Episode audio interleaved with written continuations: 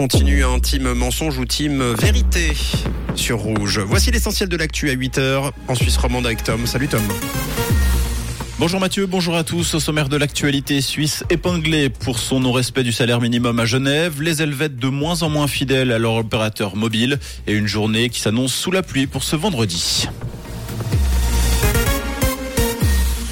La compagnie aérienne suisse n'a pas respecté la loi genevoise sur le salaire minimum. Ces manquements ont été constatés à la suite d'un contrôle de l'Office cantonal de l'inspection du travail entre novembre 2020 et décembre 2022. Plusieurs membres du personnel de cabine vont donc toucher des rattrapages, des rattrapages que la compagnie s'est engagée à verser à la fin du mois de mars. 10 collaborateurs sont concernés pour 2020, 20 pour 2021 et 2 pour 2022. On rappelle que désormais le salaire minimum est fixé à 4160 francs mensuels à Genève.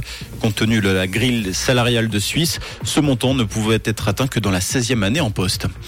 Les Suisses de moins en moins fidèles à leur opérateur mobile, la faute notamment aux différentes pannes sur le réseau.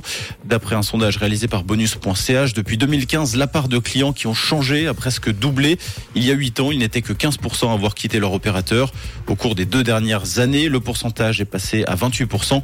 La diversité des offres, les tarifs et la facilité à effectuer le transfert sont autant de raisons avancées pour justifier cette hausse.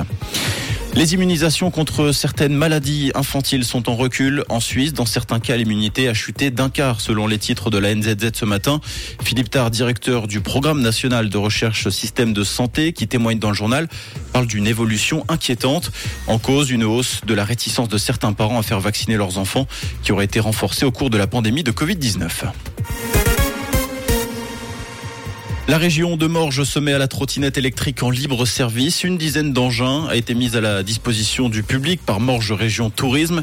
Ils pourront être loués à quatre endroits du district. La maison du tourisme de Morges, le point I d'Aubonne, le pont I de Saint-Pré et enfin le château de la Sarah. La durée de location de la trottinette est à choix selon les horaires d'ouverture des différents points. À l'étranger, les feux de forêt continuent de ravager une partie de l'Espagne. Les feux de forêt qui ont déjà brûlé quelques 900 hectares et fait évacuer plus de 1000 personnes dans les régions de Valence et d'Aragon. Un hôpital de campagne a été installé à proximité et la Croix-Rouge a ouvert un centre d'accueil de personnes évacuées dans un gymnase. L'Espagne qui est devenue l'an dernier le pays européen le plus touché par les feux de forêt avec 500 incendies répertoriés rien que pour l'été dernier et plus de 300 000 hectares partis en fumée. En football, l'Angleterre a battu l'Italie hier lors des matchs qualificatifs de l'Euro 2024. Victoire 2-1 pour les partenaires d'Harry Kane qui est devenu officiellement le meilleur buteur de l'histoire de la sélection anglaise. La Nati entrera en piste demain à 18h contre la Biélorussie, un match qui se déroulera en Serbie.